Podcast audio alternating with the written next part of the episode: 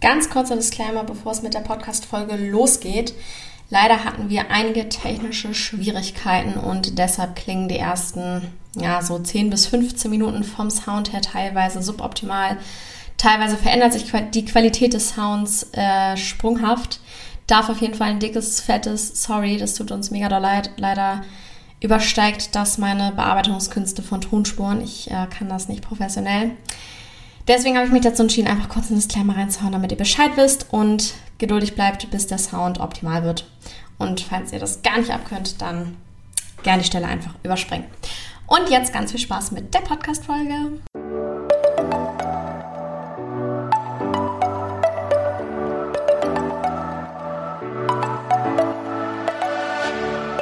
Moin und herzlich willkommen zu einer neuen Folge des Eat Pussy Not Animals Podcast, der Podcast, der dir den Einstieg in die vegane Ernährung erleichtern soll.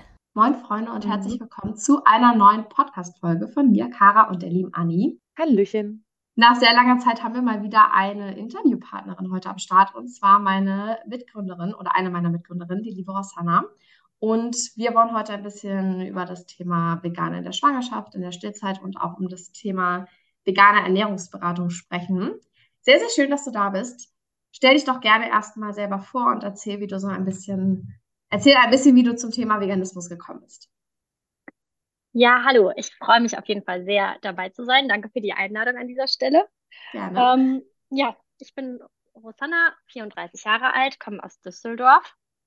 Und ja, wie bin ich zum Veganismus gekommen? Ich bin tatsächlich ähm, vor sieben bis acht Jahren oder so bin ich pesketarisch geworden ähm, ich sage meistens vegetarisch und dann fange ich irgendwann an, damit davon zu erzählen, dass ich auch Fisch gegessen habe.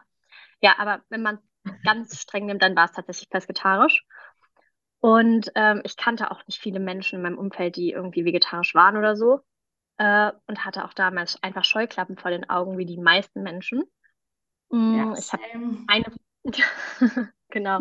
Und ich hatte eine Freundin, die war tatsächlich schon so ein bisschen aktivistischer veranlagt. Ähm, fand ich immer ziemlich cool, äh, aber ich habe das nie so richtig hinterfragt und ich habe das einfach so hingenommen und respektiert. Aber für mich war das jetzt irgendwie, ich habe das nicht so ganz verstanden, sagen wir es mal so. Ähm, ich habe früher auch nicht gern gekocht und ähm, ja, irgendwann sind dann mein damaliger, also jetzt Mann und damaliger Freund und ich zusammengezogen. Und dann haben wir natürlich gekocht. Ähm, war natürlich dann was anderes als zu Hause, sich bekochen zu lassen, immer irgendwas da zu haben. Ähm, ja, und da war es halt so, wir waren halt beide in Anführungszeichen arme Studenten und wir mussten uns irgendwie natürlich unser Leben hier in Düsseldorf leisten. Und da haben wir dann eher so zu abgepackten Billigfleisch aus dem Supermarkt gegriffen. Ähm, ja, und irgendwann hatte ich so das Gefühl, irgendwie schmeckt so komisch. Ähm, ja, irgendwie hat das immer so einen komischen Beigeschmack. Und dann habe ich noch von einer Freundin irgendwie mal erfahren, dass ähm, wenn man Hackfleisch, wenn man Hackfleisch anbrät und dann kommt dann so eine gelbe, gelbe Soße bei raus, also so, ja, ähm, ja, so ein, so ein gelber, so eine gelbe Flüssigkeit, dann ist das meistens so dieses Cortisol, Adrenalin, dass die, oh. dass die Tiere damals, ja, richtig. Ei, genau. ei, ei. So habe ich mich damals auch gefühlt, als sie mir das erzählt hat. Und dann hatte ich da mein Hackfleisch und denk so, oh Gott, du isst jetzt gerade die, diese Angst vor den Tieren mit. Und ich dachte so, das fühlt oh sich Gott. echt ekelhaft an. Igitigit. Also, nee, da, da hat es mich richtig geschüttelt und da war das so von jetzt auf gleich, dass ich so dachte, nee, Fleisch, äh, schwierig. Ich konnte das irgendwie nicht mehr, nicht mehr gut essen, vor allen Dingen nicht zubereiten. Das war das Hauptproblem. Dass ich dann irgendwann gesagt habe, okay, dann lass uns doch einfach aufhören, Fleisch zu Hause zu essen. Also habe ich damals zu meinem Freund gesagt, warum müssen wir das kaufen? Wenn wir mal ausgehen oder was bestellen dann können wir gerne Fleisch äh, holen, aber zu Hause essen muss nicht sein. Und dann äh, habe ich mich irgendwann einfach so nach einer Zeit hinterfragt, muss ich eigentlich im Restaurant immer ähm, was mit Fleisch bestellen, nur weil, da, weil ich sonst kein Fleisch esse? Warum eigentlich? Sponsor der heutigen Podcast-Folge ist Dental Delight.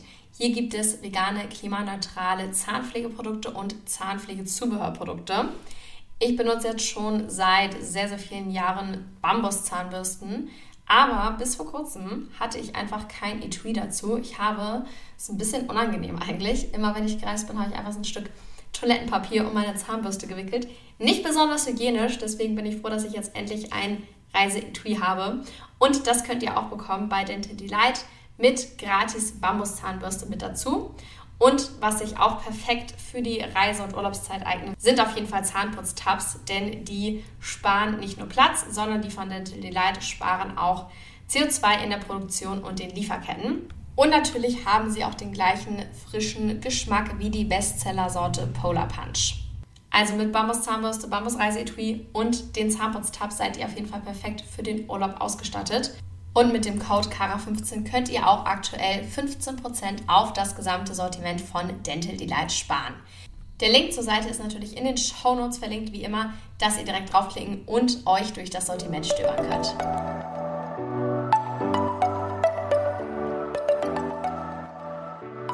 Und dann dachte ich so, nee, ich brauche das einfach nicht mehr. Und ähm, irgendwann so im Suff, sage ich mal, nachdem man Bayern war oder so, und äh, ja, dann irgendwie ein, äh, ja auch gut angetrunken war und immer den Döner hatte, habe ich mich dann auch, habe ich dann auch überlegt, ja, ist das ekelhaft. Ich äh, kann das irgendwie gar nicht mehr essen und ähm, es hat gar nicht mehr irgendwie so diese Befriedigung, die ich früher gespürt habe. Und ähm, es war dann eher so eklig. Und das war, glaube ich, so der Moment, wo ich gedacht habe, so ab jetzt geht das gar nicht mehr. Also absolut kein Fleisch, keine Ausnahmen mehr. Das war's für mich ja, nach diesem Erlebnis habe ich mir auch weiterhin eingeredet, dass Fisch aber für mich gesund sei und dass Fischessen ja was anderes äh, bedeutet und dass es nicht gleichzusetzen ist mit Fleisch, was natürlich völliger Quatsch ist. Dann äh, habe ich auch Anfang 2018 so eine Doku geguckt, ähm, wo es um Veganismus ging. Und zu dem Zeitpunkt hatte ich aber auch nicht viele, auch wie gesagt, immer noch nicht viele Leute in meinem Umkreis, die vegan leben. Nur mein Papa, eine Schwester von der guten Freundin und ähm, im Prinzip war es das. Ähm, mein Papa hat mich schon ziemlich inspiriert, muss ich sagen, aber es war halt auch immer, ich habe halt gemerkt, das ist super schwierig für ihn, wenn er in ein Restaurant geht und was bestellen möchte. Ähm, konnte er tatsächlich dann, ich weiß noch, einmal, da hat er Spargel bestellt und gefragt, ob er da eine Soße, eine vegane, also eine Gemüsesoße noch irgendwie drauf haben kann oder Margarine oder so. Und die hatten nicht mehr Margarine, die hatten nur Butter. Das heißt, mein Papa hat da einfach deren gekochten Spargel gegessen. Und ich dachte so, okay, das ist super, ja, super anstrengend. Ähm, ich habe da, also an sich habe ich da keine Lust drauf und ja, da habe ich mich dann auch äh, trotzdem nicht noch näher mit befasst zu dem Zeitpunkt. Ähm, dachte mir, eigentlich ist vegan ja schon besser, aber ja, irgendwie war ich nicht an dem Punkt, dass ich gesagt habe, ähm, oder ich wusste es halt auch nicht, was so die Hintergründe sind. Also im Sinne von, dass die, dass die Tiere ja äh, auch noch mal, noch mal viel mehr leiden als nur, also in Anführungsstrichen nur, dass sie zum Schlachter gebracht werden und dort halt getötet werden, sondern ja. dass sie halt ihr ganzes Leben lang ausgebeutet werden für Milch und ne, für die Milchprodukte. Mhm. Und ja, das war mir so nicht bewusst. Deswegen dachte ich mir immer, okay, das ist einfach so sehr extremistisch, diese Art der Lebens. der Klassiker. ja, und dann 2019 traten bei mir aber so diverse gesundheitliche Baustellen auf, ähm, gepaart auch mit einem Kinderwunsch. Ich bin da von Arzt zu Arzt gerannt, hatte wirklich diverse Symptome und keiner konnte mir irgendwie Diagnosen äh, stellen. Ähm, und dann kam immer nur, ja, Antibiotika, Antibiotika hin, Antibiotika her. Und ich habe gesagt, ich mache das nicht mehr, ich will das nicht mehr. Ähm, abgesehen davon, dass ich ja mit Kinderwunsch sollte man eh kein Antibiotikum nehmen, ähm, weil man ja äh, theoretisch jeden Monat wieder schwanger sein könnte. Und ähm, ja, also gefühlt wurden nur Brände gelöscht. Und dann habe ich gesagt, okay, ich muss hier, ich muss einfach was tun und bin dann zu einer Heilpraktikerin gegangen, ähm, weil ich jetzt im Umfeld so ein paar ganz gute Tipps bekommen habe und ähm, ja, Geschichten, wo, ähm, wo ich erfahren habe, dass, dass diese Menschen da halt ganzheitlich betrachtet werden und nicht nur ähm, die Haut oder nicht nur der Darm oder, ne, also als ganzes System. Und ähm, das war schon auf jeden Fall eine, eine große, eine große Umstellung und positiv. Ähm, da wurde ich dann, ich sag mal, im Rahmen der traditionellen chinesischen Medizin mit Akupunktur behandelt. Aber, und ich glaube, das ist also für mich bisher der ausschlaggebende oder der wichtigste Punkt, der, der ich würde sagen, mein Leben wirklich maßgeblich verändert hab, hat, ähm, dass mir da gesagt wurde, ja, du musst, oder nicht du musst, aber die Empfehlung war, auf tierisches zu verzichten und viel mehr Obst und Gemüse zu integrieren. Ähm, also im Prinzip sich vollwertig vegan zu ernähren. Und ähm, das habe ich dann auch so gemacht und habe damit gestartet und ich habe halt super schnell gemerkt, wie gut es mir damit geht. Ähm, und das kann man natürlich auf verschiedensten Ebenen deuten. Ne? Also äh, physiologisch gesehen gibt es da ja auch ein, einige Studien schon zu, was, was das mit einem macht und äh, wie, wie gesund Obst und Gemüse sind und in welcherlei Hinsicht oder ja, doch in, in welcher Hinsicht tierische Produkte Krankheiten fördern können. Ähm, aber auch, ich sag mal, auf spiritueller Ebene, wenn man darüber nachdenkt, dass man dieses Leid der Tiere mit ist. Und ich habe mich zu dem Zeitpunkt auch viel mit äh, Spiritualität und persönlicher Weiterentwicklung beschäftigt.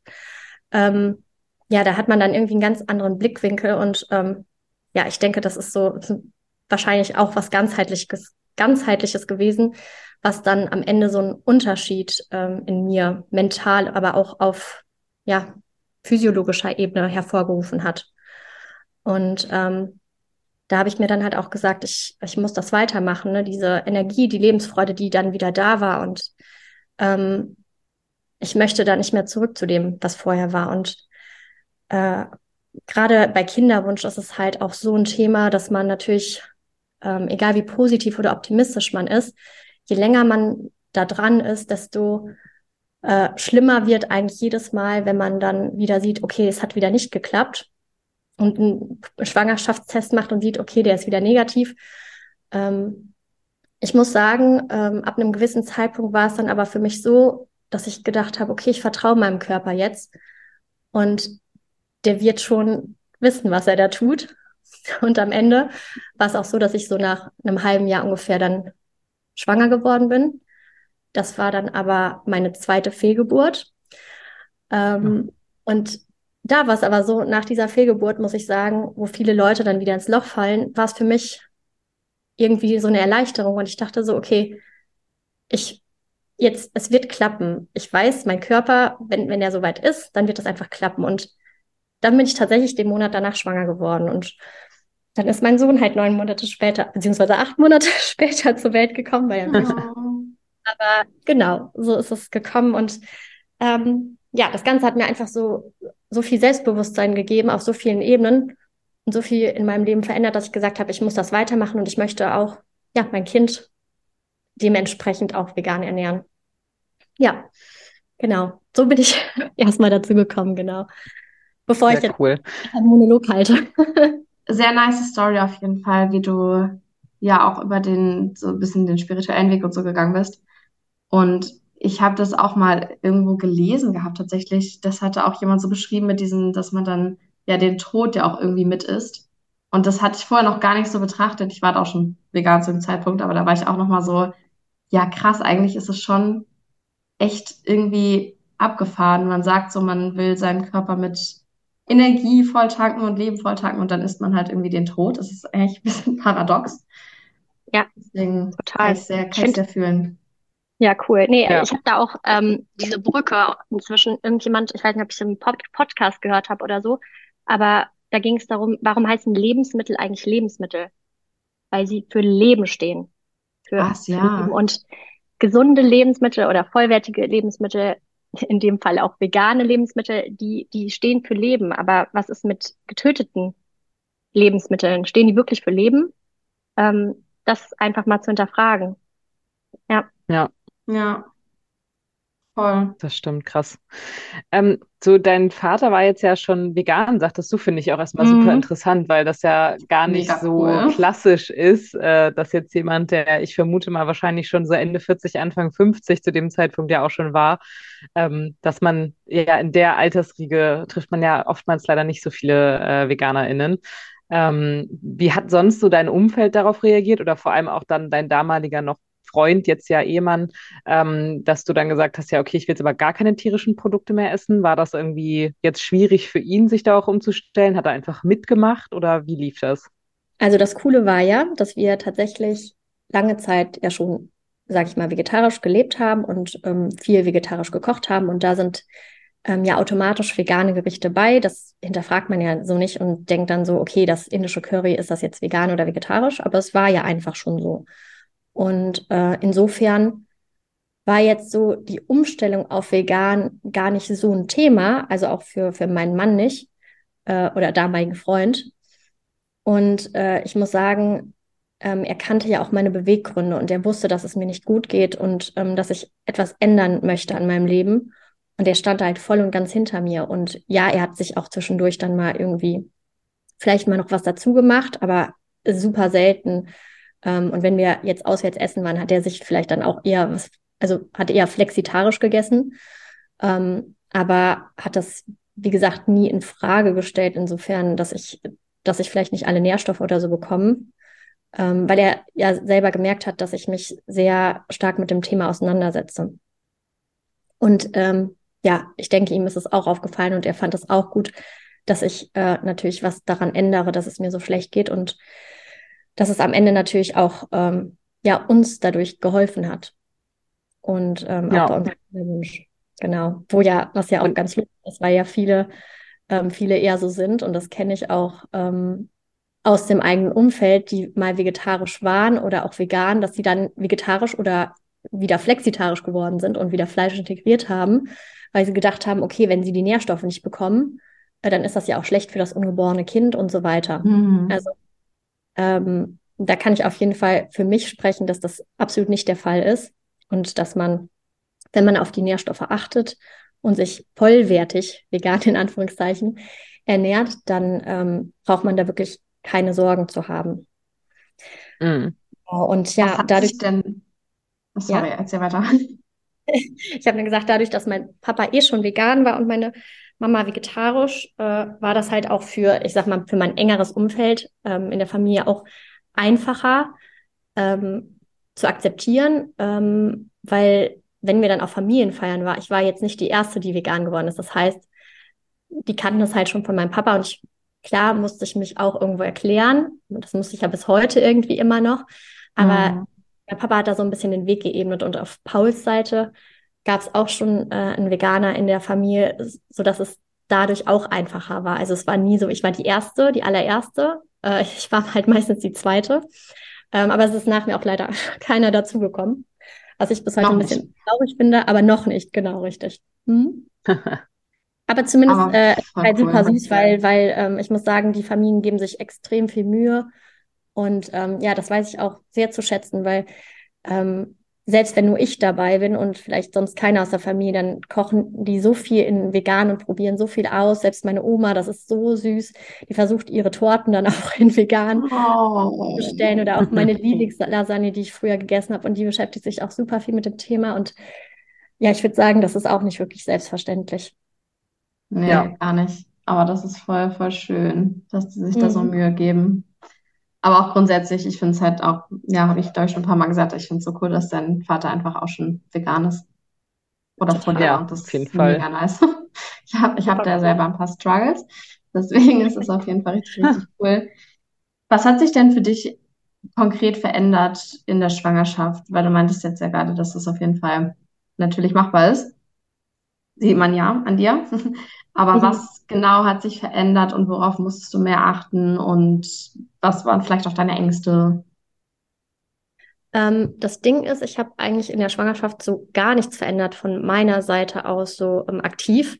Es war eher so, dass ich aufgrund von Übelkeit mhm. nicht mehr alles essen konnte. Das war ein bisschen schade, weil so gesunde, ähm, gesunde Lebensmittel wie Brokkoli, Spargel oder grüner Salat oder auch Linsen- und Kichererbsennudeln, die ich super, super gern gegessen habe vorher. Ähm, ich habe auch vorher glutenfreies Brot viel gebacken. Das waren so Sachen, die, oh, das konnte ich nicht mehr sehen, das konnte ich nicht mehr riechen. Fand ich ganz schlimm. Aber da habe ich irgendwie so gedacht, ich vertraue einfach meinem Körper. Wenn er sagt, ähm, das, das geht jetzt nicht, dann geht es halt jetzt nicht. Dafür, darunter wird jetzt weder ich noch mein Kind leiden.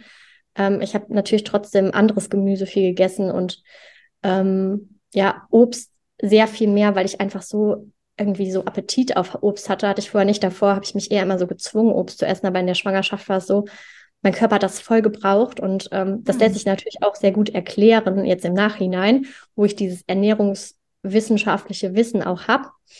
ähm, dass das natürlich viel Glucose auch enthält, viele, ähm, viele sekundäre Pflanzenstoffe und Vitamine, die der Körper halt auch in der Schwangerschaft braucht. Und mhm. ähm, ja, Spargel ist ja eher so entwässernd ähm, und Salat auch, also im, im Sinne von äh, auch entgiftend. Und äh, ja, die Schwangerschaft ist jetzt nicht unbedingt äh, die beste Zeit, um zu entgiften. genau. Und ähm, von daher, ich habe mich einfach so ein bisschen auch von meiner Intuition leiten lassen und natürlich die Supplemente genommen, die man nehmen sollte. Aber im Prinzip habe ich da von, ähm, von meiner, also jetzt nicht viel geändert von, von bevor ich schwanger geworden bin. Also ich habe im Prinzip fast gleich supplementiert mit vielleicht kleinen Änderungen. Jetzt im Nachhinein, ähm, wo ich äh, ja die Ausbildung zur veganen Ernährungsberaterin gemacht habe, weiß ich, man sollte vielleicht auf bestimmte Nährstoffe noch ein bisschen mehr achten. Und andere, da ist man sowieso besser versorgt, weil der Körper in der Schwangerschaft äh, auch bestimmte ähm, Nährstoffe besser aufnimmt. Äh, das ist das Coole. Der Körper ist sehr intelligent in, in, in vielerlei Hinsicht und der merkt, okay, wenn, wenn Nährstoff nicht so bioverfügbar ist, dann kann er das aber sehr gut ausgleichen ähm, und nimmt und die Bioverfügbarkeit erhöht sich. Das ist auch bei Kindern tatsächlich so in, in, bei manchen Nährstoffen. Natürlich nicht bei allen, aber bei manchen ist das tatsächlich der Fall. Das ist mega schlau. Ja, super cool. Das also, ist echt das ist echt sehr praktisch, dass der Körper das von alleine regelt. Ja, total. Vor Wie ist das dann so nach der Geburt gewesen? Oh, Entschuldigung. Alles gut, sprich aus. Ähm, mich interessiert, wie ist das so nach der Geburt gewesen, weil der Körper ist ja auch, also in der Schwangerschaft, äh, das ist ja alles Hochleistung natürlich, ne? Schwangerschaft selbst und auch danach die Stillzeit braucht ja wahrscheinlich auch da natürlich super viele Nährstoffe, ähm, die, die auch zum Kind sozusagen kommen müssen, dann über die Muttermilch. Ähm, hast du da irgendwie Einschränkungen gehabt in der veganen Ernährung? Ich meine, das Gute ist ja, man darf ja immer auch in der Schwangerschaft zum Beispiel super viele Sachen nicht essen. Da hast du natürlich kein Problem mit gehabt, weil rohes Fleisch, rohen Fisch, ähm, rohen hm. Käse hast du ja eh nicht gegessen. Genau, richtig. Das war äh, auf jeden Fall ein, ja, ein riesengroßer Vorteil. Und äh, ja, was ich, bevor ich deine Frage ähm, zu den Wochen nach der Geburt äh, beantworte, ähm, man kann auch sagen, natürlich es hat äh, tatsächlich Vorteile, sich in der Schwangerschaft pflanzlich zu ernähren, ähm, weil man im Durchschnitt weniger oder ähnlich viel Nahrungsenergie aufnimmt. Ähm, dadurch, dass die vollwertig pflanzlichen Produkte natürlich auch ähm, ja einfach weniger Energie, aber dafür eine höhere Nährstoffdichte haben. Und ähm, viele Schwangere, auch in meinem Umfeld sogar, kämpfen natürlich oder haben mit den Funden gekämpft. Ähm, und haben sehr stark zugenommen. Und ich meine, bis zu einem gewissen Maß ist das auch okay, aber ähm, ab einem bestimmten Punkt ist es dann rum wieder schädlich für dich selbst und auch schädlich für dein Kind ähm, oder kann schädliche Auswirkungen haben. Insofern ist ähm, eine nicht zu hohe Zunahme in der Schwangerschaft auf jeden Fall förderlich. Und genau deshalb ist halt, wie gesagt, so eine pflanzliche, vollwertige Ernährung ähm, ja super hilfreich und kann dabei sehr gut unterstützen. Ähm, mhm. Und ähm, zusätzlich nimmt man natürlich auch kein Cholesterin auf, ähm, was man mm. halt äh, bei Mischköstlern natürlich sieht. Und ähm, ja, man hat dann eben das ähm, pflanzliche Protein gegenüber von dem tierischen Protein. Und ähm, auch das, äh, da gibt es auch schon wissenschaftliche Studien zu, hat auf jeden Fall Vorteile für das Ungeborene. Und äh, ich habe damals in der Schwangerschaft tatsächlich das Buch How Not to Die von Michael Greger gelesen und da gab es ah, auch so ja. ein, ja, sagt euch was, ne? genau, von mhm. Michael Greger gelesen und ähm, da hat er tatsächlich auch über die Schwangerschaft und über, über Mütter auch in der Stillzeit und so weiter geredet und da gab es auch eine schöne Passage, wo er auch da so die ähm, positiven Aspekte aufgelistet hat und ähm, in der Schwangerschaft selbst war es tatsächlich so, dass ähm, ich jetzt nicht direkt ähm, aus meinem Umfeld Kritik oder so gehört habe, aber ich habe dann so über Ecken dann mitbekommen, dass das vielleicht von der einen oder anderen Stelle so ein bisschen hinterfragt wurde. Also zum Beispiel meine Oma, obwohl die sich halt super viel Mühe gegeben hat, hat dann natürlich auch aus, aus ihren Bedenken dann heraus diese Fragen gestellt an meine Mutter damals, ähm, ob das denn so gut sei und so gesund sei. Und dann habe ich irgendwann auch mal mit ihr darüber diskutiert und habe ihr dann auch so diese die Passagen aus dem Podcast, äh, aus dem aus dem Buch dann gezeigt. Und dann hat sie sich das äh, angehört, also aus dem Hörbuch, und meinte so, ja, voll voll gut. Ähm, das wusste ich alles gar nicht, aber also ich finde das total toll, dass du dich damit beschäftigst und ähm, super cool, dass du das machst und ähm, du machst alles richtig. Und ja, das war sehr sehr motivierend. Mhm, ähm, genau. Ja, aber um ja um die Zeit die Zeit nach der Geburt zu kommen, da hat sich auch bei mir nicht viel ver verändert, außer dass ich endlich wieder auch sowas wie Brokkoli, Spargel und so und Salate integrieren konnte. Also ich konnte auch endlich wieder die Sachen, also die, die äh, Lebensmittel essen, die ich auch davor sehr geliebt habe. Und ähm, ja, ansonsten habe ich halt weiterhin auf die kritischen Nährstoffe geachtet. Ähm, aber sehr viel mehr hat sich da tatsächlich nicht geändert, muss ich sagen. Nö. Mhm. Das ist so gut zu hören, weil man, ich glaube, bei voll vielen Leuten im Kopf ist es dann irgendwie so, oh ja, vegan ist eh schon voll schwierig und dann auch noch schwanger oder in der Stillzeit, oh mein Gott, da muss ich auf alles achten und voll mhm. anstrengend und, äh, und viel zu viel. Deswegen eigentlich voll gut zu hören, dass es nicht so eine krasse Umstellung ist, wie sich das manche wahrscheinlich vorstellen. Ja, also es ist natürlich eine Umstellung, aber die macht man ja eigentlich schon lange bevor man, also ich habe die ja vor der Schwangerschaft schon gemacht. Ja. Und inso, insofern, ja. wenn man sich dann noch so um um die paar, ich sag mal, Kleinigkeit, klein, ja, Kleinigkeiten sind es vielleicht nicht, aber um das Wissen kümmert, dass äh, einen vielleicht noch fehlt, was die Schwangerschaft und Stillzeit angeht, dann ähm, ist das alles machbar. Und ich habe mir damals auch, ähm, ich hatte damals auch eine Ernährungsberaterin und hatte ähm, innerhalb meiner Schwangerschaft jeweils eine, nee, insgesamt zwei ähm, Termine mit ihr, jeweils eine Stunde, wo wir halt auch über Nährstoff und Nährstoffbedarf gesprochen haben. Und das hat mir auf jeden Fall geholfen, und auch so natürlich auch so ein bisschen dazu inspiriert, dass das selber auch irgendwann mal zu studieren. Ja. Ah, wie ist das? Okay. Ähm, wie, wie ist das? Weil du sagst jetzt, du hast ja natürlich nicht viel verändert, aber dazu muss man natürlich sagen, so, oder nochmal finde ich so ein bisschen darauf hinweisen, du hast dich halt auch schon wirklich vollwertig vegan ernährt. Das heißt, ja. möglicherweise, wenn man sich eher in der Riege Pudding-Veganer sieht und vor allem viel hochverarbeitete äh, vegane Lebensmittel konsumiert, ähm, dann ist es sicherlich schon ratsam, sich da auch mal irgendwie Hilfe oder Unterstützung zu holen, um eben eine vollwertige vegane Ernährung in der Schwangerschaft und Stillzeit äh, dann auch zu haben oder nicht. Weil mit nur verarbeiteten Produkten und wenig ähm, Obst und Gemüse, ich meine, klar weiß man eigentlich auch, dass es auch für einen selbst nicht gut ist, aber sicherlich für das ähm, ungeborene oder neugeborene Kind dann auch entsprechend schlecht. Ja, definitiv. Also kann ich dir nur zu 100 Prozent zustimmen. Ähm, also ich finde generell, und das gilt aber nicht nur für Veganerinnen, dass man das, ich sag mal, so eine Ernährungsberatung nicht schaden kann, weil viele Menschen, und ich habe dazu gehört, achten nicht so auf das Thema Nährstoffe, ähm, außer, ich sag mal, was die Lebensmittelindustrie da so in die Köpfe der Menschen setzt, vorsichtig ausgedrückt. Ähm, viel Protein ist wichtig für den Muskelaufbau, ähm, Eisen, äh, äh, Eisen ist wichtig, Kalzium ist wichtig für die Knochen. Und das kriegt man halt aus tierischen Produkten und so Dinge, die man halt immer mhm. wieder gehört hat. Ne? Ähm, ich kenne aber tatsächlich in meinem Umfeld auch wenige, die wirklich sich damit beschäftigen, die auch mischköstlich sind. Und ähm, ich sag mal, wenn man natürlich über eine gesundheitliche Schiene vegan wird, dann ja, dann beschäftigt man sich schon mit diesen Aspekten. Wenn man jetzt aus tierethischen Gründen äh, vegan wird, dann ist es vielleicht erstmal, ist die, steht die Gesundheit vielleicht nicht im Vordergrund und ja, da ist es erst recht noch wichtiger, sich damit zu befassen. Aber wie gesagt, ich kann es nicht nur ähm, veganen Personen empfehlen, sondern ich würde es auch jedem Mischköstler empfehlen, weil ähm, auch Schwangerschaft, Stillzeit und Co.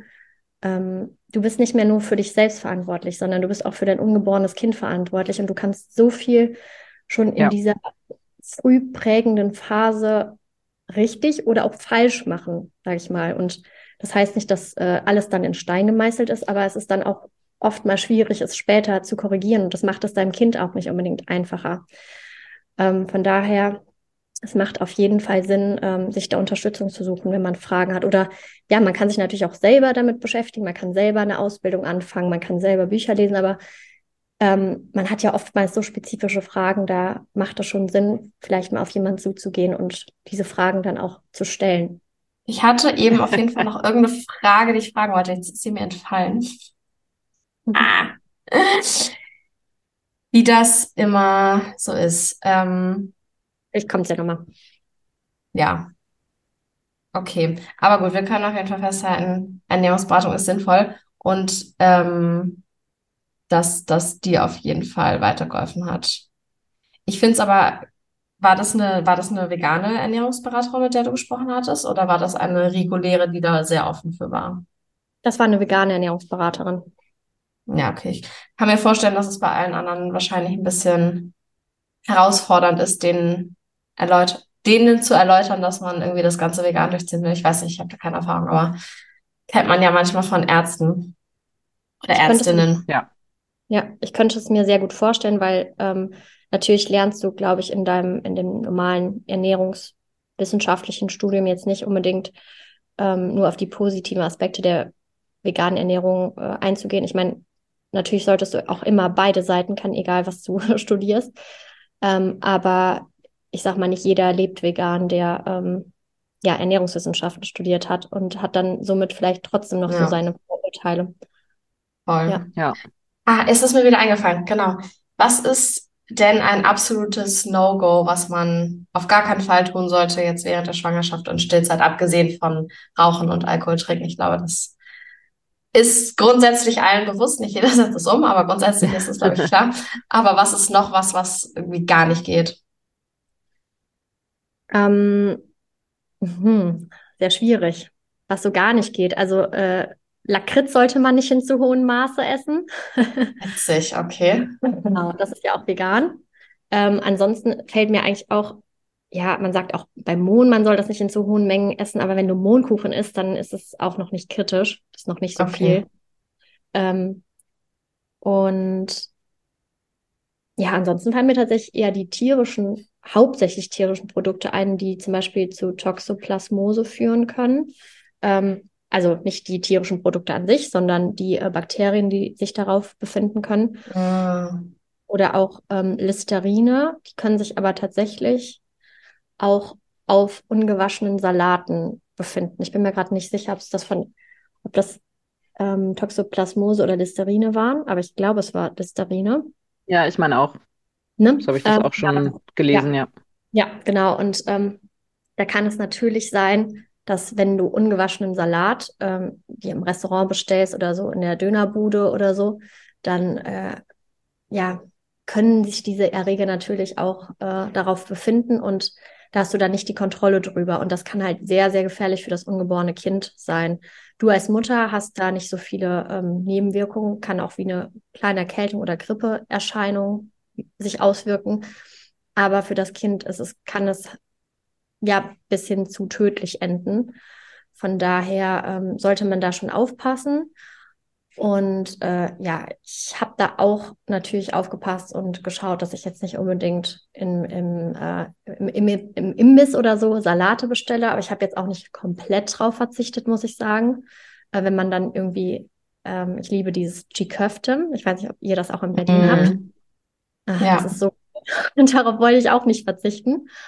Ähm, aber auch da, ja, da sind halt, da kauft man sich dann lieber die äh, Verpackung, also beziehungsweise das, äh, das Paket und nicht den gemachten, äh, diese, wie heißt es denn, Rolle, Tasche. Ah, okay, ja. Wrap, also genau, äh, man kauft, genau, man kauft sich ja Wrap oder Dürüm, sondern äh, lieber das Paket und dann kann man den Salat zu Hause nochmal waschen und ähm, mhm. ja, selber sich das drehen. Ergibt Sinn. Ja, genau, richtig. Ähm, von daher, das sind so die wichtigsten Punkte eigentlich. Aber ich kenne auch Leute, die tatsächlich in der Schwangerschaft Sushi gegessen haben und äh, Mettbrötchen und das ist nichts passiert, aber das ist natürlich nicht eine Aussage, die man, an die man sich jetzt unbedingt äh, halten sollte. Und ähm, ja, da sollte man schon ein bisschen vorsichtiger sein. Aber grundsätzlich, wenn man selber Salate kauft und man die gut wäscht, ähm, dann passt das schon. Also es sollte jetzt nicht direkt äh, bedeuten, dass man dann in der Schwangerschaft gar keinen Salat mehr isst, auf gar keinen Fall. Ne? Also wenn man das gut verträgt und essen kann, bei mir, wie gesagt, war es ein bisschen aufgrund der Übelkeit schwieriger, ähm, aber es ist natürlich trotzdem gesund und sinnvoll, sich auch mit Salaten zu oder von Salaten zu ernähren. Mhm. Ich musste bei Listerine gerade, es gibt nicht diese Mundspülung, die so heißt. ich glaube, so ähnlich. So ähnlich, ja, ich glaube, das stimmt. Ja. Ja, auf jeden Fall sehr interessant, mal diesen äh, Aspekt irgendwie der Vegana Veg Veganan, veganen Ernährung in der Schwangerschaft irgendwie zu haben. Ich habe eine Freundin, die ernährt sich zwar auch überwiegend vegan, aber halt auch nur überwiegend vegan. Die isst halt schon auch noch vegetarisch ähm, und hat dann in der Schwangerschaft das dann auch mal mit ihrer Frauenärztin abgesprochen. Aber so komplett vegane ähm, äh, Personen, die äh, eine Schwangerschaft durchgemacht haben, kannte ich so noch gar nicht. Deswegen finde ich das auch ganz spannend, auch wenn ich selber keine Kinder haben möchte. Mhm. Ähm, aber mal cool zu hören dass ja. es doch eben gar Voll. nicht so schlimm ist, ähm, weil das ja doch auch immer mal sind tatsächlich auch so Fragen, die ich schon gehört habe. Ja, aber wenn du schwanger wirst, wie machst du das dann? So, okay, ich will eh nicht schwanger werden. Erstmal haben wir da Eingriff in meine Persönlichkeit, äh, danke. Aber ja, ja, es ist halt am Ende gar kein Problem, wenn man sich einfach ja, informiert. Und im Zweifelsfall hat man dann ja genauso Menschen auch wie du, die da eine vegane Ernährungsberatung anbieten. Genau. Und äh, dann, wie gesagt, kann ich auch nur aus meiner persönlichen Erfahrung äh, sprechen, überwiegen auf jeden Fall sehr stark die Vorteile, wenn man sich dann auch gesund ernährt. Mhm. Und Umso was besser. Ich, ja, was mir gerade eingefallen hat, eingefallen ist, nachdem du gesagt hast, Listerin ist die Mundspülung. Das heißt, glaube ich, Listeriose. ah, okay. Listeriose. Mhm. Also Listeriose ist die Krankheit, die diese Bakterien auslösen können. Ah, that makes sense, okay. Also ich glaube, die Mundspülung Listerine, also kann ich jetzt nicht sagen, sollte man, glaube ich, auch nicht verwenden, weil die Alkohol enthält. Also bitte auch nicht, ah, nicht eine Mundspülung in der Schwangerschaft verwenden. also es ist, der, der Unterschied ist Listerine. Der genau. Unterschied ist Listerine zu Listerien. Listerien Listerien sind genau. die äh, Bakterien. Genau, nochmal so, eine kleine, kleine Richtigstellung. Listerien ja. und die können zu Listeriose führen. Genau. Ja. Okay. Sehr cool. I see, okay. Ergibt Sinn. Genau. Und du hast ja auch eine vegane Ernährungsberatung gestartet. Was würdest du sagen oder was war da der Auslöser für und inwiefern hat dir das denn bei der äh, veganen Schwangerschaft und Stillzeit und so weiter geholfen? Also während meiner veganen Schwangerschaft war ich ja bereits informiert über ähm, die vegane Ernährung und habe mir da ja auch ähm, Ernährungsberaterinnen zur Unterstützung äh, dazu geholt und hatte auch ähm, ja Gespräche und das hat mir auf jeden Fall ähm, so ein bisschen die letzten Sorgen quasi genommen, die ich noch hatte und ähm, ja, so meine konkreten Fragen nochmal abgedeckt, die ich hatte. Und ähm, dasselbe galt dann auch für die Stillzeit und die Beikost. Und ähm, ich habe da ja schon so ein bisschen mit geliebäugelt, dass ich mich noch mehr informieren möchte ähm, über das Thema. Und äh, da habe ich dann eben durch die Anna Isa Isanhinke ähm, heißt bei Instagram die Erbsenzähler aktuell. Damals noch die Erbsenzählerin. Ähm, bin ich eben auf die Academy aufmerksam geworden und den Studiengang zur veganen Ernährungsberaterin und dass man eben da auch den Schwerpunkt hat ähm, mit Bezug auf Familienzeit, Kinder, äh, Schwangerschaft, Stillzeit. Und ja, da habe ich mich dann eben äh, über sie ein bisschen mehr informiert und ähm, fand das super spannend und habe gesagt, ja, wenn ich das äh, Wissen habe, dann kann ich das ja auch an andere weitergeben. Genau, und so ist es dann eben dazu gekommen, dass ich das auch angefangen habe zu studieren, aber tatsächlich erst als mein Sohn auf der Welt war, also so als der, ähm, als er fast ein Jahr alt war. Dann habe ich damit gestartet während der Elternzeit.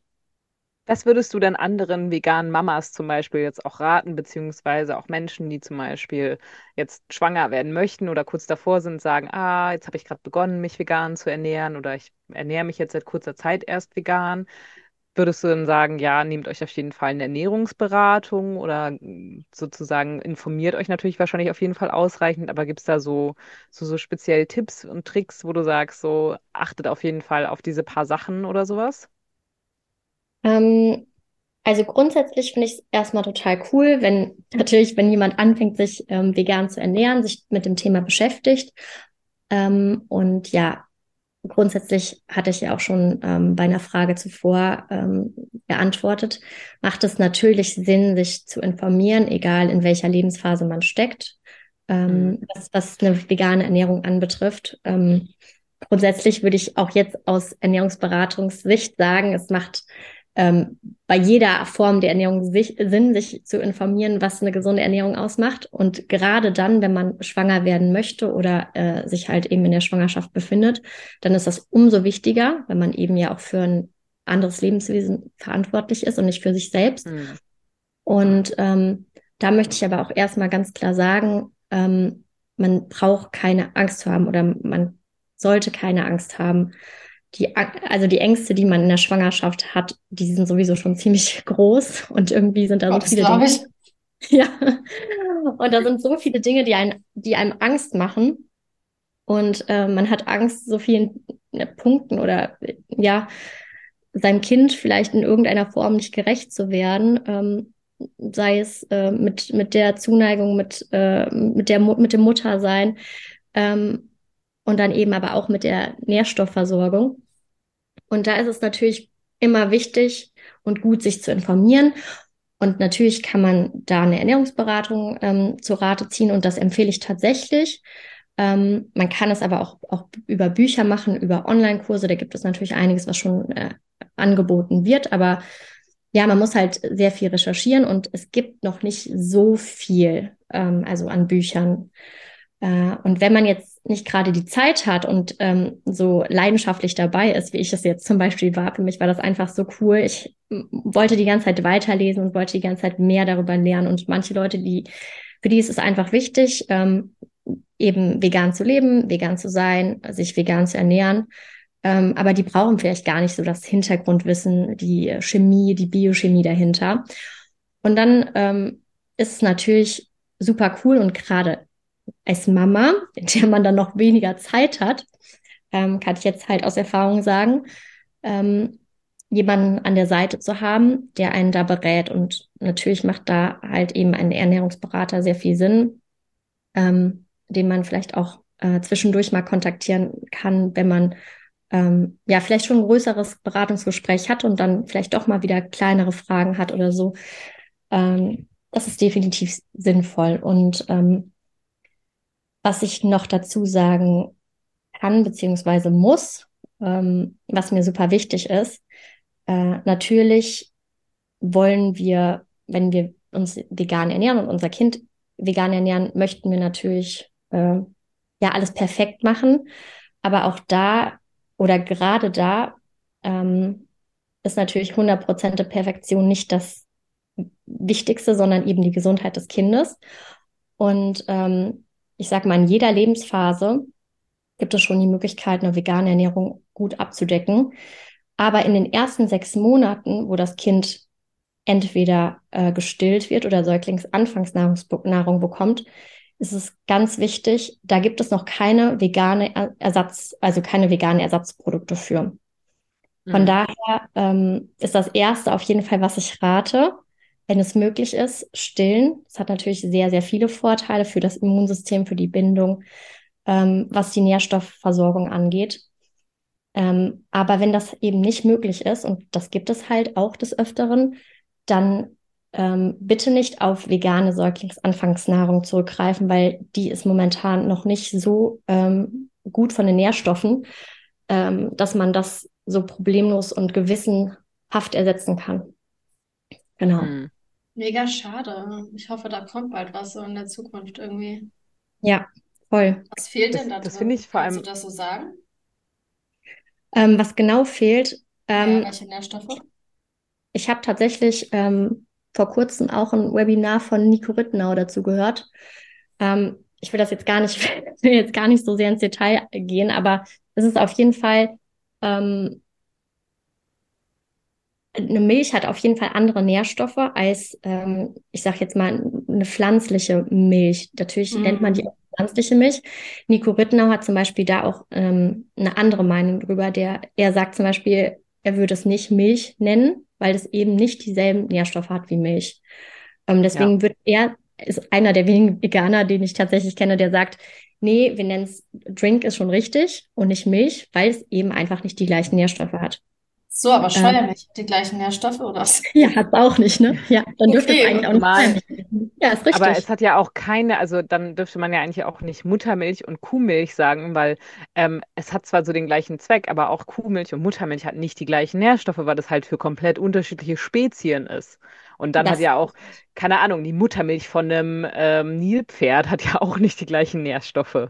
Weißt du, was ich meine? Also es ist natürlich alles Muttermilch irgendwie, aber finde ich tatsächlich ein bisschen schwierig als Argument pauschal, weil Schon, dass man es ja. nicht Kuhmilch nennt, ja, es ist keine Kuhmilch, weil es ist natürlich pflanzlich, aber ähm, ich, so Milch ist für mich tatsächlich auch eher so ein allgemeiner Oberbegriff. Aber ja. gut, das ist jetzt. Ist es nicht auch, also ich, ich sehe es immer so als Beschreibung von einfach so einer weißlich-gelblichen Flüssigkeit. Ja. Deswegen passt auch Scheuermilch rein, finde ich. Oder Aber es ist halt eigentlich eine spezifische. Oder? Ja, man hat halt eigentlich eine spezifische äh, Nutzen dafür, sozusagen. Ja. Also die pflanzliche Milch nutzen wir ja für exakt die gleichen Dinge, wofür wir Kuhmilch nutzen. Ja. Ja. Naja, aber okay. gut, wie gesagt, das ist jetzt nicht Thema, aber ja. Aber ich finde es total übel eigentlich, muss ich mal gerade sagen, ähm, weil ich wusste auch, ich habe schon davon gelesen sozusagen, dass es auch vegane ähm, ja, ich sag mal, Ersatzprodukte gibt, die äh, jetzt für, für Kinder, weil es gibt ja auch Kinder, die auf Milcheiweiß oder sowas auch allergisch sind, gibt es auch dann irgendwie mit Ziegenmilch und so, aber ich hatte halt mal gelesen, es gibt auch durchaus quasi, wenn man jetzt nicht stillen kann oder sowas, ähm, ja auch in Anführungsstrichen Milchpulver auf veganer Basis. Und ich finde es gerade total mhm. erschreckend, dass das, was es gibt, dass das eigentlich gar nicht für ähm, Babys wirklich die richtige Ernährung ist sozusagen. Also gerade bei Kindern so, man, man ist ja als Mutter eh schon völlig überfordert, so als Neumutter mit den ganzen Informationen, die auf einen reinprasseln, weil man allein schon aus seinem Bekanntenkreis von vier Leuten fünf Meinungen hat, in welchem Rhythmus und was man nicht alles machen soll, wann man stillen soll, wann man Windeln wechseln soll, wie die schlafen sollen, was nicht alles. Und wenn man dann sich vegan ernährt und dann versucht, sein Kind sozusagen auch ohne dieses Milch, Kuhmilchpulver aufzuziehen, und dann sagt, oh geil, ich finde veganes Milchpulver, dass das dann aber eigentlich nicht mal geeignet ist, finde ich richtig übel, weil das, da muss man ja so tief einsteigen, um Total. diese Informationen zu bekommen. Ja, also ich finde das auch sehr traurig. Also ich, ich persönlich hatte tatsächlich am Anfang auch gar nicht die Zeit, mich damit zu beschäftigen, muss ich sagen, aus meinen Erfahrungen. Ja, voll. Ähm, weil ähm, ich hatte mich auch mit, ich hatte überhaupt nicht die Möglichkeit, mich mit Stillen zu beschäftigen, weil mein Sohn tatsächlich ein Frühchen war. Und ähm, dann war es halt einfach so, er war auf der Welt und ähm, was mache ich jetzt? Äh, äh, er lag dann eben auf der Intensivstation und dann kamen ähm, die Krankenschwestern, Hebammen und haben ihm dann einfach ähm, ja, Säuglingsanfangsnahrung gegeben mhm. der Firma. Dreimal dürft ihr raten. Nestle. Nestle, oh, natürlich. Genau. Nein, herrlich. Vorreiter auf dem Markt. Genau. Und ähm, ja, in jedem Krankenhaus gibt es eben äh, Nestle neues Säuglingsanfangsnahrung. Und, ja, aber da weiß man dann ja auch, dass man was Gutes hat, ist ja Nestle, ne? Genau, richtig. Achtung, Achtung, dieser Satz könnte Ironie enthalten. also das Lustige ist, ich kaufe seit Jahren keine Nestle-Produkte mehr. Und dann bin ich Mutter und auf einmal, ich habe nicht mal das Mitspracherecht zu entscheiden, was bekommt mein Kind. Aber jetzt mal davon abgesehen, ähm, ja, man hat da eben erstmal, oder ich hatte da kein Mitspracherecht. Und natürlich muss das Kind was zu trinken, was, also, ne, zu essen, zu trinken bekommen. Mhm. Ähm, es muss auf jeden Fall gefüttert werden. Und ich war zu dem Zeitpunkt nicht in der Lage, weil ich eben auch einen Kaiserschnitt hatte und auch eine ja, langwierige Geburt hinter mir. Und ja, dann ist es halt eben so, was machst du denn dann? Also in dem Moment war ich erstmal, ich habe überhaupt nicht über das Thema vegane Ernährung nachgedacht. Ich war erstmal froh, mein Kind ist auf der Welt, dem geht's gut, mir geht's gut. Wir müssen jetzt beide äh, schauen, dass wir ähm, ja komplett fit werden, dass er ähm, zunimmt an Gewicht, ne, weil ja der natürlich dadurch, dass er ein Frühchen wartet, der auch ein bisschen wenig Gewicht. Also nicht kritisch. Ähm, alles, also alle Werte sonst grundsätzlich in Ordnung, aber ähm, bevor man entlassen wird, muss das Kind halt eben ein gewisses Gewicht ähm, ähm, haben. Äh, ansonsten bleibt man erstmal noch eine Zeit im Krankenhaus. Hm. Genau. Und mir war einfach klar von Anfang an, ich habe jetzt nicht so wirklich drüber nachgedacht, ähm, wie ich das mache, ob ich mir eine Stillberatung suche oder wie auch immer. Aber mir war klar, ich möchte es auf jeden Fall mit dem Stillen versuchen, weil mir die gesundheitlichen Vorteile einfach bewusst waren. Also nicht nur die gesundheitlichen, die grundsätzlich grundsätzlichen Vorteile, die eben beim Stillen existieren. Und ähm, ja, mich hat, aber ich wurde da halt komplett allein gelassen mit dem Thema. Und äh, dann hat meine, habe ich meine Hebamme angerufen und gesagt, ja, das Kind ist jetzt auf der Welt und so. Und ähm, dann meinte sie, und hast du ihn auch schon gestillt? Und dann habe ich gesagt, äh, nee, äh, ich komme ja gerade nicht zu ihm. Also ich habe gerade noch nicht die Möglichkeit gehabt. Ähm, aber ich würde es halt schon gern machen. Und dann sagte sie, und hast du jetzt zumindest was zum Abpumpen bekommen? Und dann meinte ich so, nein. Äh, du bist schon so viele Stunden im Krankenhaus und du hast noch nichts zum Abpumpen bekommen. Also sie war total schockiert, weil. Das ist ähm, krass, ey. weil das hm. ist schon, äh, wenn man nicht gerade in den ersten Stunden damit anfängt, wird es natürlich immer schwieriger und schwieriger.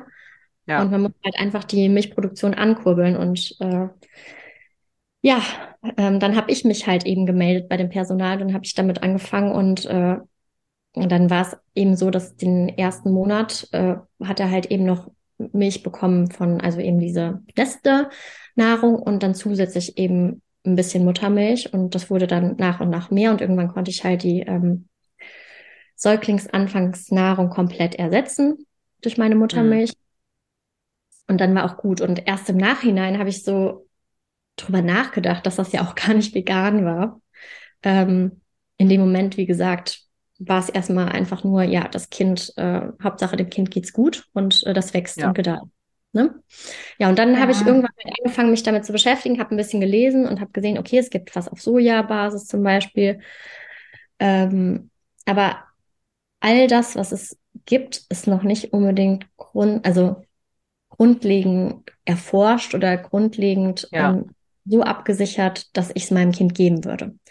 Ja. Und deswegen ähm, ja, gibt es, es gibt tatsächlich, ich glaube, eine Milch, die gibt es aber in Frankreich oder zu dem Zeitpunkt, wo ich mich damit befasst habe, die kommt da ran, aber äh, die gibt es oder gab es zu dem Zeitpunkt noch nicht in Deutschland. Und ähm, ich weiß nicht, ob sich das inzwischen geändert hat, aber in dem ähm, Webinar von Nico, das habe ich, glaube ich, letzten November ähm, mir angeschaut. Da war es tatsächlich noch nicht der Fall. Ja. Hm. Okay, krass. Aber wenn das, das bald nach Deutschland kommt, wäre ja geil. Oder wenn es jetzt schon mittlerweile ist. Das wäre super cool. Ja. Total.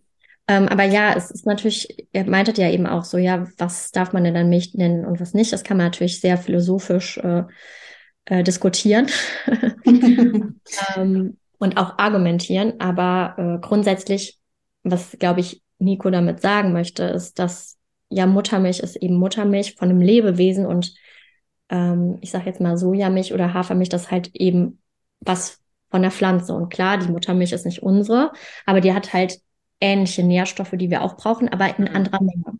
Ne? Und ja. da sind dann auch Dinge ja. drin, die brauchen wir nicht in so hoher Menge, wie zum Beispiel dieser äh, Wachstumsfaktor, der in der ähm, Muttermilch von Kühen drin ist. Deswegen soll man auch als Baby im ersten Jahr, ist ja auch die Empfehlung, das wissen aber auch nicht alle Mütter, soll man den Kindern auch keine reine Kuhmilch geben. Also das sollte man mhm. nicht machen, weil eben ähm, da zu viel Protein drin ist und dieser Wachstumsfaktor, der eben ähm, am Ende auch Entzündungen verursachen kann im Kind. Ja. Ja, genau. Also es das ist auf jeden Fall. Ich hoffe, äh, ich hoffe, Nico ist dann aber auf jeden Fall auch an sich, dass auch Scheuermilch und Bodymilk nicht so genannt werden darf eigentlich.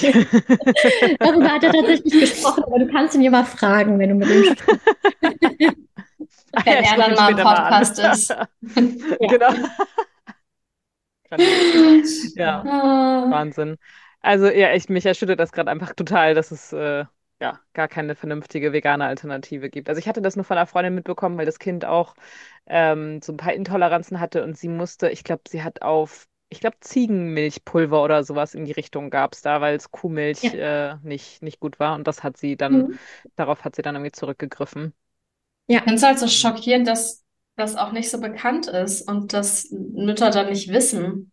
Und das ja, ist genau. so, es müsste doch halt weit verbreitet werden, weil es halt so es ist das ja tragisch, wenn du deinem Kind das vegane Zeug fütterst und dann äh, wird es halt ungesund. Also es geht ja nicht. Ja. Und das ist ja nur ein Aspekt, ne, die Milch. Also ja, wenn ja. du mal die ganzen Aspekte betrachtest, die es gibt im, im Hinblick allein auf Ernährung, die man nicht weiß, das ist super erschreckend. Ähm, wie gesagt, nicht nur Milch, auch Fleisch, auch äh, Fisch. äh, du möchtest dein Kind ja auch nicht mit Schwermetallen versorgen, gibst ihm aber trotzdem äh, Fisch zu essen. Ja. Aber ja. ich denke mir gerade so, es gibt ja auch viele, die sagen, irgendwie vegane Ersatz Produkte sind irgendwie nicht gesund oder eben natürlich auch äh, Fleisch und Fisch und sowas alles hat so seine Aspekte und natürlich auch Süßigkeiten und was nicht alles. Aber ich denke mir immer so, okay, wir wissen bei vielen Dingen, dass es nicht die gesündesten sind und auch die werden Kindern gegeben, aber oftmals ist es halt ein Teil von einer übrigen Ernährung so. Aber gerade in den ersten Monaten, so ich glaube so bis so sechs bis neun Monate, ist es ja wirklich so, dass das so, das ist das Hauptnahrungsmittel. Das heißt, wenn du deinem Kind nur diese vegane Ersatz Pulver, Milch, was auch immer gibst, ähm, dann kannst du halt wirklich deinem Kind ja ernsthafte Schäden im Zweifelsfall zufügen, weil du ihm halt wirklich nicht genügend Nährstoffe in ausreichender Menge, wie auch immer, ähm, zuführst. Und er kann das ja auch nicht durch irgendwas ausgleichen, weil das ist das, was er bekommt und nichts Direkt. anderes. Du fängst ja erst bei vier, fünf Monaten, glaube ich, mit, mit so Beikost an und das ja auch erstmal langsam und einzelne Sachen und nicht jede Mahlzeit und so. Das ist ja auch noch, und ich meine, du kannst ja auch nicht sagen, ah ja, ich fütter jetzt äh, meinem Kind vegane Ersatzmilch ähm, und den, den übrigen Nährstoffhaushalt kriegt er jetzt, weil er einmal am Tag Möhrenbrei isst. So, das ist ja kein Ausgleich dafür. Nee, eben. Genau. Also, ja, das ist echt übel, was du deinem Kind dann im Zweifelsfall in den ersten sechs, sieben, acht Monaten antust und das halt einfach unwissend im Glauben, dass du was Gutes tust, dass du es nicht mit Kuhmilch ernährst. Mhm. Och, und wenn sowas passiert, ganz ehrlich, wenn sowas passiert, ist das natürlich das Erste, was die Schlagzeilen macht, ne? Ja. Oh mein Gott, da habe ich auch gerade dran gedacht. Also, ja. das ist Säugling halt gestorben. auf dem Markt ist, ne? Also, es dürfte eigentlich gar nicht verkauft werden, einfach aus nee. Sicherheitsgründen. Eigentlich nicht, genau. Übel, ganz übel. Das ist schon übel. Oh Mann, ja. Wie Voll der gute Aspekt, aber sorry, ganz kurz, ja. weil ich frage mich halt, wir haben doch in Deutschland schon so ein super, super strenges ähm, Lebensmittelgesetz. Auch ja viel strenger als jetzt Amerika beispielsweise. Ich frage mich halt, wie das dann durchgehen kann als Säuglingsnahrung, wenn das überhaupt nicht die Nährstoffe erfüllt. Das ist irgendwie mhm. krass, oder? Ich glaube, es einfach, ja. es liegt daran, weil es halt keine Langzeitstudien dazu gibt und man es halt nicht genau, also nicht genau sagen. Also es wäre, es es werden ja die, versucht, die Nährstoffe in, in irgendeiner Form nachzuahmen, aber bestimmte Dinge sind dann trotzdem nicht in ausreichender Menge enthalten, sei es zum Beispiel Zink oder Omega-3, das vielleicht dann nicht zugesetzt wird. Mhm. Ja, das okay. sind so Und ähm, ich weiß nicht, wie hoch die Standards in Deutschland sind, was das angeht. Das kann ich gar nicht sagen, weil ähm, im Endeffekt ähm, ist es ja auch nicht so, dass wenn auf einer veganen Mahlzeit vegan steht, muss da ja auch nicht B12 und äh, die ganzen Supplemente mhm. mit drin sein. Warum ja. sollte es in der, ja, stimmt. Anfangsnahrung, ne? Also ja, es ist ein schwieriges nicht genug kontrolliert wahrscheinlich, obwohl es so genau. gut kontrolliert ist in Deutschland vieles, aber das ist dann noch nicht streng genug. So, ja. ja. Aber vielleicht habt oh, ihr ja auch Podcast-Hörer oder Podcast-Hörerinnen, die ähm, da schon neue Informationen haben. Ähm, dann ja, können die das immer her damit. Genau, genau, richtig. Wenn dem so ist, let us know. Genau. Wie ist es sonst so für dich? Wie müsste sich die Gesellschaft äh, verändern, um es vielleicht Schwangeren, aber auch ähm, veganen Eltern dann leichter zu machen, ihr Kind auch tatsächlich vegan zu ernähren, aber auch sozusagen in der Gesellschaft vielleicht einfach mal so einen Wandel zu bewirken, weil das ist ja ganz oft das Problem so, du ernährst dich dann vegan in der Schwangerschaft oder halt du ernährst dein Kind im äh, Säuglingsalter dann irgendwie vegan oder so, was ja teilweise auch gar nicht geht scheinbar, äh, außer halt du nimmst deine eigene Muttermilch dann natürlich. Mhm. Ähm, aber auch später, so was müsste sich so in der Gesellschaft verändern, damit es halt einfach leichter wird für vegane Eltern? Also grundsätzlich ähm, orientiert man sich natürlich an den, äh, an den Empfehlungen von der Deutschen Gesellschaft für Ernährung, DGE mhm. äh, abgekürzt. Und da ist es eben so, dass eine rein pflanzliche Ernährung in den besonderen Lebensphasen wie Schwangerschaft, Stillzeit und Kindesalter nicht empfohlen wird. Ja. In allen anderen Lebenslagen ist es machbar, aber in den Phasen wird es eben deutlich nicht empfohlen. Ja. Und ähm, das ist natürlich etwas, da kann man sich als Veganer drüber aufregen. Äh, und andererseits ergibt es natürlich auch irgendwo Sinn, wenn man darüber nachdenkt, dass unser System natürlich noch nicht so weit ist, dass es genug Aufklärung gibt, angefangen zum Beispiel in der Schule, im Unterricht, ähm, wie, wie eine gesunde Ernährung auszusehen hat, auf welche Nährstoffe man den Fokus legen muss. Ähm, ähm, es gibt ja unterschiedliche Gesellschaftsschichten und da ist es natürlich so, die einen, die haben vielleicht auch mehr ähm, Informationen oder auch Zugang zu mehr ähm, Fortbildungsmöglichkeiten und andere weniger. Und die einen haben auch vielleicht das Geld und die anderen haben das eben nicht. Und ähm, mhm. muss man auch sagen, da herrscht ja keine Gleichberechtigung. Das heißt, wenn irgendjemand, der überhaupt nicht die Möglichkeit hat, sich darüber zu informieren oder auch vielleicht auch nicht ähm, ja das nötige Kleingeld, um ähm, auch gesundes Essen zu kaufen, weil es nun mal einfach so ist, dass Gemüse auch gerade aktuell einfach viel teurer ist als tierische Produkte. Mhm. Also insbesondere Bio, Bio-Qualität dann auch noch, aber auch konventionelles Gemüse und Obst. Ähm, dann ist es natürlich schwierig zu sagen, ja Leute, macht was ihr wollt. Ähm, ihr könnt auch gerne eure Kinder äh, in besonderen Lebensphasen oder ja, euch selber in besonderen Lebensphasen vegan ernähren. Das mhm. ist einfach ähm, grundsätzlich falsch. Beziehungsweise es wäre unverantwortlich, wenn jemand wie die DGE sagt, ähm, jeder mit jedem Hintergrundwissen kann sein Kind rein pflanzlich ernähren. Von daher, ähm, ja, verstehe ich es natürlich, also diese Empfehlung, dass es diese Empfehlung gibt. Ich finde es aber trotzdem schade, dass eben diese Aufklärungsarbeit fehlt und das brauchen wir und das muss ich einfach an diesem System verändern. Also es muss mehr Menschen geben, die äh, in den Vordergrund treten, die dafür auch kämpfen und ähm, dass sich da eben was verändert und die, ähm, weil die Informationen, die sind ja schon mal, sind ja schon da. Also es gibt schon Studien.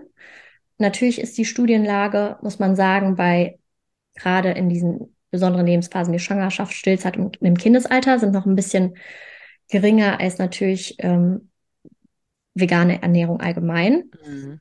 Ähm, aber wenn es genug Menschen gibt, die das eben das Thema nach vorne bringen und darüber sprechen und ähm, die Studien auch weitergeführt werden, ähm, was ja auch aktuell gemacht wird, dann wird es umso einfacher, würde ich mal sagen, also einfacher in Anführungszeichen, ähm, das auch richtig um, umsetzen zu können.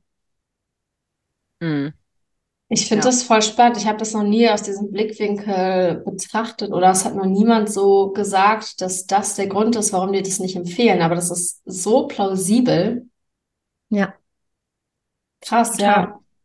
Also ich muss wirklich sagen, am Anfang war es für mich immer so, ähm, es hat mich richtig getriggert und ich habe gedacht, ähm, finde ich überhaupt nicht in Ordnung, dass es da ja. nicht diese Empfehlung gibt oder dass es halt äh, so dargestellt werden wird, als wäre es schädlich. Also das ist ja das, wie viele Leute es wahrnehmen. Wenn es natürlich, wenn es nicht empfohlen wird von der DGE, dann denken die meisten Leute, okay, es wird nicht empfohlen, dann sollte ich es auf jeden Fall vermeiden. Also ja. so nach dem Motto, wenn dann eine Mutter kommt und sagt, ich ernähre mein Kind vegan, ja, aber die DGE sagt, du darfst das nicht.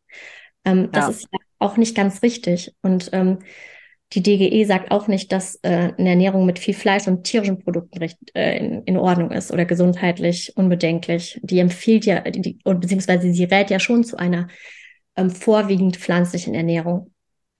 Ähm, ja. Von daher. Passen Sie auch ja. gerade wieder an, habe ich gelesen. Ja, genau.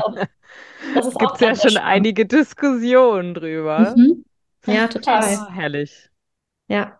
Ähm, was ich aber grundsätzlich eben für mich persönlich gerade auch sehr spannend finde, ist ähm, das Thema auch Kitas und Schulen und ähm, ja, vegane Optionen. Mhm. Weil es nun mal so ist, okay, bei der Säuglingsanfangsnahrung, da gibt es jetzt kein, ähm, kein gutes Ersatzalternativprodukt, wo man jetzt unbedenklich zugreifen könnte. Ja. Äh, aber wenn es darum geht, wenn es um die Beikost geht, dann ist das wiederum, sieht das ganz anders aus. Und da kann man sehr wohl das Fleisch und die Milch gut ersetzen.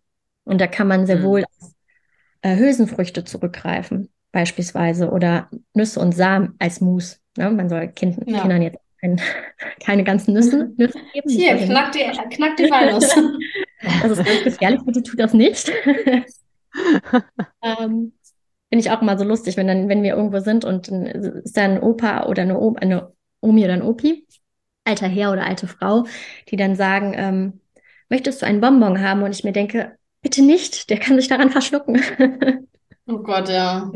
Also da muss man aufpassen. Aber ja, grundsätzlich ähm, ist es auf jeden Fall super easy möglich, das Fleisch, ähm, Fisch und, ähm, und äh, ja, Milchprodukte dazu ersetzen. Mm. Man muss aber eben da wiederum darauf achten, dass man äh, da auch Supplemente hinzunimmt, wie B12, Omega-3 etc. Ja. Was auf jeden Fall das Traurige ist an äh, diesen Empfehlungen der DGE, ähm, dass sich eben gerade Kitas und Schulen natürlich darauf beziehen. Und wenn man dann nach veganen Optionen fragt, ist es halt direkt so, ja, aber die DGE empfiehlt es nicht und deswegen bieten wir es nicht an.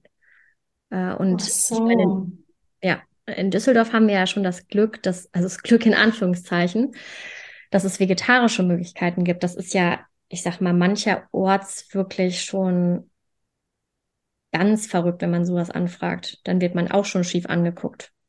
Also ich Aber dann ist es ja optimal, wenn es jetzt angepasst ja. wird auf nur, ich glaube, 70 Gramm Fleisch wollen die das ja nur äh, anpassen die Woche, dann müssen die ja eigentlich vegeta wenigstens vegetarisch auf dem Plan haben, weil äh, die 70 Gramm Fleisch, die kann man ja nicht jeden Tag unterbringen dann.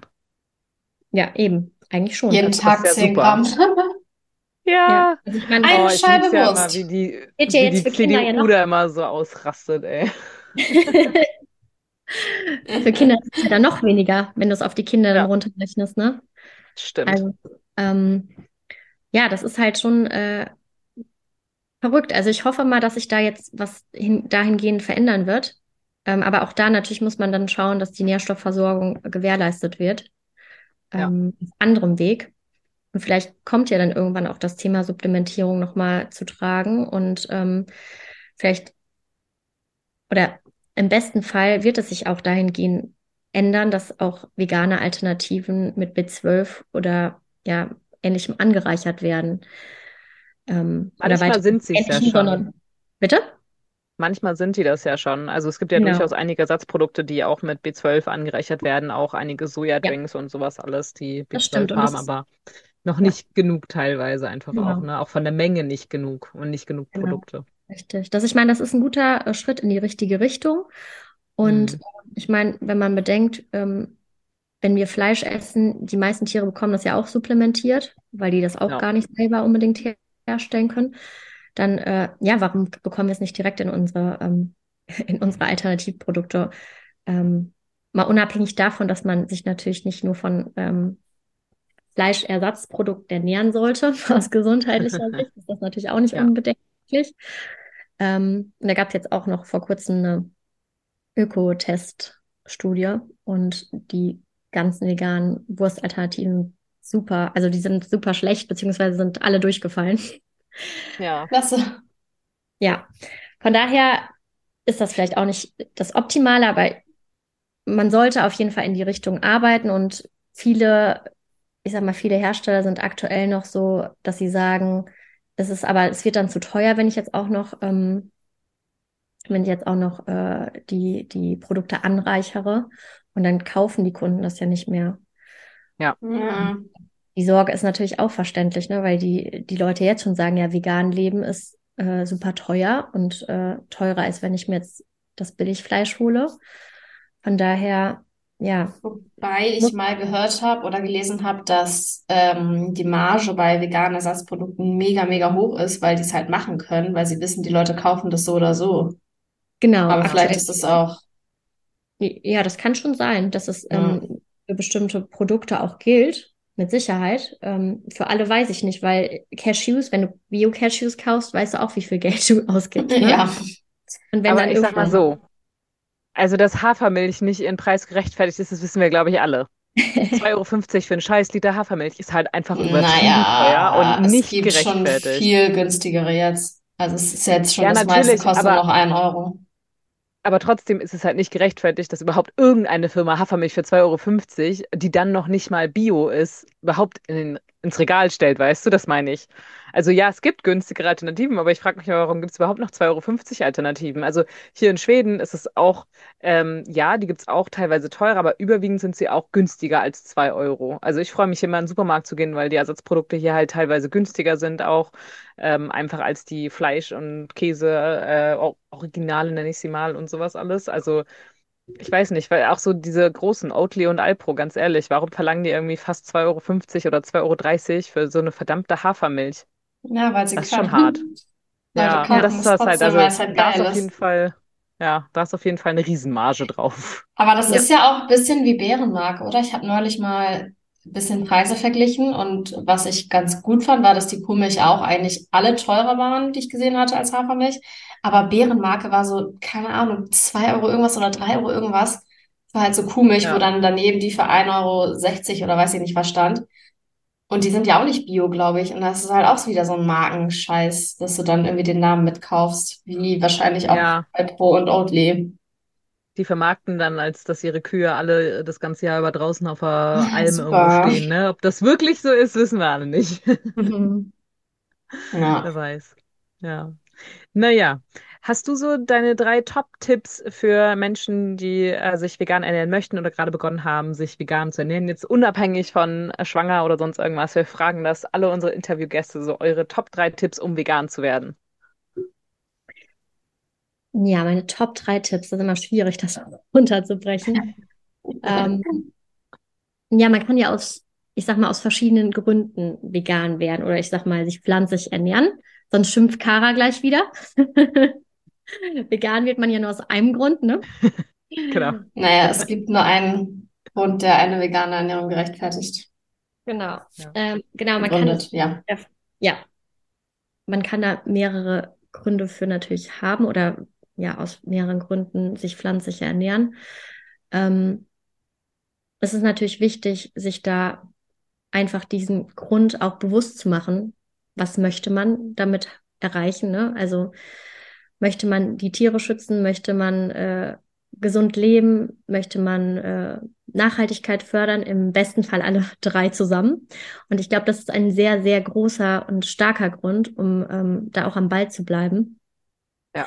Und äh, ich glaube, die größte Herausforderung ist eben in der heutigen Zeit, dass die Menschen sich so schnell überfordert fühlen. Und wir haben ja so viel äh, im, im Daily Business schon zu tun ähm, und so viele Veränderungen, die wir mitmachen, sei es politischer Natur, ähm, aber auch was uns selbst anbetrifft und komplett die Welt, die Klimakatastrophe und so weiter, äh, dass es manchmal einfach schwierig ist, dann noch an sich selber zu arbeiten. Und ich glaube, für die meisten Menschen. Und deswegen, dass man sich das Ganze vielleicht auch so einfach wie möglich macht und ähm, Mhm. sich da selber nicht unter Druck setzt. Das ist, ähm, glaube ich, ganz wichtig. Ähm, ja, wenn man sich stresst und äh, dadurch natürlich die mentale Gesundheit flöten geht, bringt es halt auch keinem geholfen, ne? Weder den Tieren noch Mhm. dir selbst, noch der Umwelt. Von daher, ähm, für mich ist es immer, also für mich ist der richtige Ansatz, sich erstmal wichtig, also ausreichend zu informieren, äh, beziehungsweise erstens eben diesen Grund zu haben, wieso man es macht, dann zweitens zu informieren und dann drittens eben Schritt für Schritt zu, den Weg zu gehen. Und ja, da kann man natürlich drüber sprechen. Die einen können es von jetzt auf gleich, die anderen machen es lieber langsamer. Von der gesundheit gesundheitlichen Perspektive und der langfristigen Perspektive betrachtet, ist es wahrscheinlich ähm, Schritt für Schritt einfacher, als das Ganze von jetzt auf gleich umzusteigen, äh, umzustellen, weil man äh, dann auch weiß, was man vielleicht für Alternativen hat, als einfach zu sagen, okay, ab morgen bin ich vegan, dann keine Ahnung, was ich essen kann, dann gibt es erstmal Nudeln mit Tomatensauce. So habe ich das tatsächlich gemacht. Ich war so, nee, ich muss mich jetzt vegan ernähren. Aber ich Ja. hatte nicht, ich glaube, mein erster Einkauf, ich bin irgendwie mit ah, gefühlt nur fünf Sachen rausgegangen, aber ich war anderthalb Stunden im Edeka oder so. Ja, also ich meine, man kann das grundsätzlich machen und äh, es gibt auch bei Kindern so Phasen, da essen die halt auch kein Gemüse. Also hatte ich, hatte ich jetzt zum Ja. Glück bei meinem Sohn nicht, der ist, äh, der liebt Gemüse. Ähm, aber grundsätzlich verkraftet der Körper das schon eine Zeit lang. Das ist schon okay. Mhm. Aber irgendwann muss man eben zu dem Punkt kommen und dann eben auch ähm, die Gesundheit bedenken. Ne? Ich Also, finde das aber Ja. gerade, glaube ich, deswegen auch so eine wahnsinnige Erleichterung, dass vegan eine ethische Gerechtigkeitsbewegung ist, weil man dann eben nicht dieses hat, okay, jetzt bin ich vegan und äh, vegan ist wahrscheinlich irgendwie ein bisschen nachhaltiger, aber jetzt darf ich auch nicht fliegen. Oh mein Gott, ich muss plastikfrei kaufen. Oh mein Gott, das und alle denken, vegan ist gesund, ich muss jetzt voll gesund essen. Ähm, ich glaube, das kann halt auch voll die Erleichterung sein, weil man halt erstmal sagt, so, okay, ich bin jetzt vegan und dann kaufe ich halt meine Plastik Fertigprodukte am Anfang und gucke nach und nach, dass ich es auch gesünder und nachhaltiger mache. Ja, Step by Step einfach vor allem, ne? Man kann sich nicht überfrachten. Das ist wie so am irgendwie äh, Neujahrsvorsätze und dann sofort sich gesund ernähren, keine Alkohol, nicht rauchen, ähm, fünfmal die Woche Sport machen. So, es funktioniert halt einfach nicht. Man muss irgendwie so Step by Step schauen, dass man auch wirklich sein eigenes Tempo dabei findet. Genau. Ja. Also aus meiner Sicht kommen die anderen Punkte irgendwann dazu, egal aus welchem Grund ähm, du anfängst, dich pflanzlicher zu ernähren, sei es jetzt das Thema Nachhaltigkeit oder Gesundheit. Irgendwann wirst du mit den anderen Punkten auch konfrontiert werden. Irgendwann wirst du auch mit dem Punkt Tierethik konfrontiert werden. Und auch dann kannst du natürlich die Scheuklappen aufziehen und sagen, ähm, ja, nee, aber mir fehlen dann die Nährstoffe, meine Gesundheit ist mir wichtiger was eigentlich ja kompletter Bullshit ist, weil du kriegst halt eben auch gesundheitlich ähm, eine vegane Ernährung gut umgesetzt.